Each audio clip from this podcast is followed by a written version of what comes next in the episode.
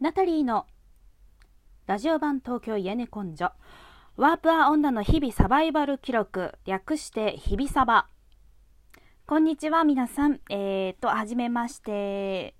の方もいらっしゃるかもしれません。ナタリーです。と、軽く自己紹介をします。私はですね、1990年生まれ、今年ですね、30歳になるアラサーのしがない普通のワープア女のナタリーと申します。とですね、出身は宮城県仙台市、えーと、15歳からですね、えーと、神奈川県川崎市で暮らしております。私のこれまでを少しざっくりお話ししますと、私はですね、大学卒業後、東京の大学卒業後、えーとですね、まあ、非正規職の仕事を転々としておったんですが、えっ、ー、とですね、まあ、昼の仕事とダブルワークでナイトワーク、キャバクラとかガールズバーとかクラブでホスタスホステスなんぞ働いてたんですけれどもどうにもお金がたまらなくてですねなんか貯金する体質貯金ができるあの体質ではなくどうしてもなんかこう散財して手元に働いても働いても手元にお金が残らないような生活をしていたんですね。である時ですね25歳ぐらいの時だったかな、えーと、入社した、えーと、アパレルの会社だったんですけれども、えーとまあ、アパレル自体がですね、えー、と社用産業なのでなんかこうやっぱ私が入社しても全然赤字すでに赤字続きで私が入社してもですね赤字がひっくり返るわけなんてなくってまあなんか入社したけど半年でだから雇い止めにあったことがありまして正社員登用の話だったのにまあそういうふうに企業に結構振り回人生を振り回されるのって嫌だなと思って。ああと貯金がちゃんとできるあの手元にお金を残して自分のやりたいことにちゃんとお金を用意できる自分になりたいなと思ってですね、えーと、その時に知ったのがリゾートバイトという働き方で、えーと、地方の、えーと、リゾートホテルに住み込みで働いて、まあ、そこその働き方だとですね家賃光熱費食費が、まあ、ほぼタダなんですね。まかないとかもあるので。なので稼いだ分のお金をまるまる貯金に充てられたっていう大体月、まあ、20万前後ですかね、まあ、あまりその収入収入と支出の支出のあれですね生活のコストを下げなが下げ下げて、えーと、働いた分を貯金に回せるっていう、まあ、私にとってはいい働き方でそれそれで貯金をして1年弱ぐらいまあ働いてえっ、ー、とですねワーキングホリデーオーストラリアとかあとはフィリピンの西部島に語学留学とかあとは母と一緒にクルーズ旅行に行ったりとかなんかそういうことを実現できてなんか貯金がちゃんとできればやりたいことできる実現させられるんだと思って過ごしてました。しかしですね2020年に入り、えーと、コロナウイルスがですね猛威を世界的にも日本にも猛威を振るって、まあ、ホテルの仕事がなくなりまして失業して実家に戻ってきて今に至る感じです。です。そうですね。と今回はですね前回はなんか女性の私が男女共同参画局のですねなんか非正規シングル女性のイベントに行った話なんかをしたんですけれども今回はですねと国や公の制度を知ってなんか強くなろうみたいなことをちょっと話そうかなと思っています。えっ、とですね私はですね学校を卒業してそれこそ会社に雇い止めにあって突然まあクビですよね。あのごめんねいらない明日から来なくていいよみたいな感じで首を切られた時に、まあ、路頭に迷ってその時にハローワーク経由で、えーとですね、求職者支援訓練という制度を利用してウェブデザインとディレクターのディレクションのお仕事ですね。のスクールに6ヶ月ほど通ってウェブデザインを学びました。この求職者支援訓練という制度ですね授業料は基本的にただなんですね。無料で、まあ、ただテキスト代が実費だったかな。なのでまあ授業によってまあ1万前後。あとは PC の機材とかはもうそのえっと、学校に全部揃っているので学校に行ってテキストさえ自分のお金で買えば、えっと、授業が受けられるっていうような授業料は無料というような制度ですね使って、えっと、学びましたウェブデザイン。おかげさまで Adobe のフォトショーとかいられとか Dreamweaver とかあとは HTML、CSS とか、まあ、あとはちょっとプログラミングっぽいの jQuery とかですかね。もうほんと初心入門素人に毛が生えた程度ですけど。がちょっと学びました。えっ、ー、とですねこういう公の制度国の制度うーんまあ言っちゃただで学校に通えるような制度とかを知らない人が多いんだなっていうのにも気づいたんですね私自身も、えー、学校卒業して、まあ、働いて会社辞めるまで知らなかったですしなんかこういう公の制度っていうのを国民がに周知したらきっと必要な人にちゃんと届いて利用されたらもっとこう非正規雇用が減ったりとか自分らしい生き方を選択できる自分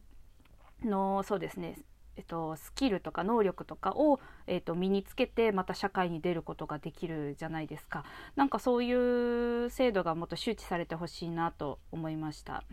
他にもですね求職者支援訓練の他には教育訓練給付金っていうものもあって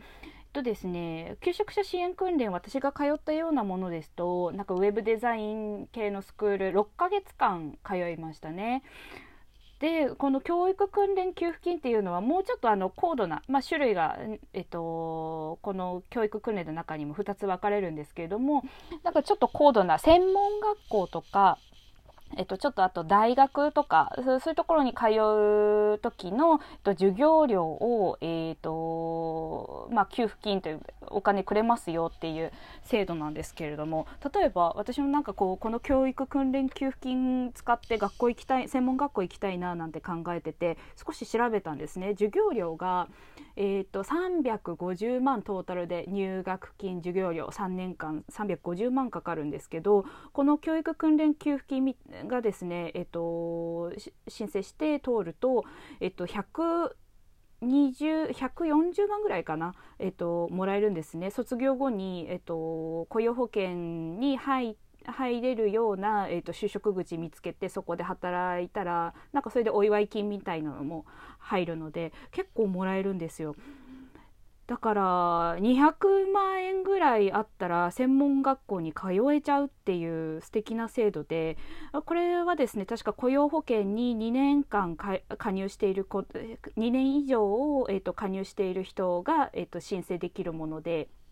あでもで普通にアルバイトの方とか非正規職の例えば派遣社員とか契約社員とかでも、えっとまあ、社会保険に加入していればお給料明細とかであるじゃないですか。雇用保険社会保険みたいな。あそこで加入していればあの申請できる資格があるということなのでもし自分が、えっと、教育訓練給付金なんか申請したいなあの受ける資格があるのかなと思ったらハローワークとかに行ってですねえっと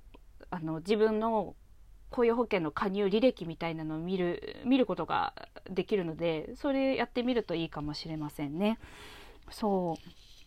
あとですねコロナコロナ禍に関連したなんか国の制度だと私申請したのが住居確保給付金というのを申請したんですね。これはえ、ー、と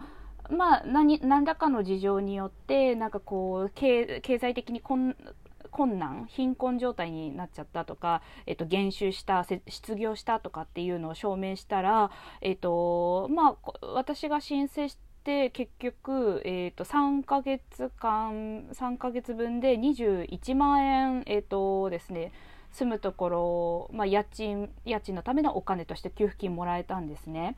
そう申請すればもらえるお金って結構あるっていうのも結構今回のこのですねコロナ禍でもすごく感じましてでもそういう制度って何でしょう本当に必要な人アップアップで生活している人のところに届いてないんじゃないかなってその制度が存在することっていうのの周知と思っています。何でしょうね、まあ、学校とかで社会に出る子たちに方に対してもうサバイバル教養みたいな 感じでなんかこういう制度があります、えーと、食いっぱぐれたらどうしよう。仕事がなくなって仕事を辞めた時はどうすればいいんだろう。失業保険のあの申請の仕方受給の仕方とかあ自己都合退職なの会社都合なのとかでおお金がもらえる支給される開始される時期って変わったりもするのでそういうのとかなんかこう学校を卒業してから働いてる時働き始めてああまた何か学びたいなと思った時に求職者支援訓練とか教育訓練給付金制度というものがありますよとか例えば失業してあとは減収したりしてあの家賃の支払いに困っちゃったら住居確保給付金制度がありますよってなんかそういうね困った時の社会保障制度っていうのを利用できるその教養としての社会保障って結構必要なんじゃないかなって思いました。そうまあ、これらのねあの国の制度を申請する時に結構自分の収入とかをこう証明しないといけないことが苦痛だったりする人もいるのかもしれないですね。私はですねこれまあやっぱり所得に応じて受け入れられないものとかもあるので私はこれを貧乏証明と呼んでるんですけれども、お金が減収しちゃってお金ないからあのこの制度利用したいわっていう貧乏なんですってなんかそういう証明とかすればなんか国の制度利用できるのでうんなんかやっぱ周知されてほしいなと思います。まあ、なんで周知されないのかっていうと、まあ、国側がなんかみんなに知られてみんなに使われちゃうと財源が少なくなっちゃうからって思ってるのかななんて思ったりね。まあでもねこういう制度を知ってなんか強くなっていきたいなとも思いますし私のブログでもなんかこういう利用した制度について書いてたりとかするので見てもらえたら嬉しいです。そうですね。たくましくねこういうことを知って強く知識知識マッチョになりたいですね。うん。頑張っていきましょう。それではこの辺でナタリーでした。ありがとうございます。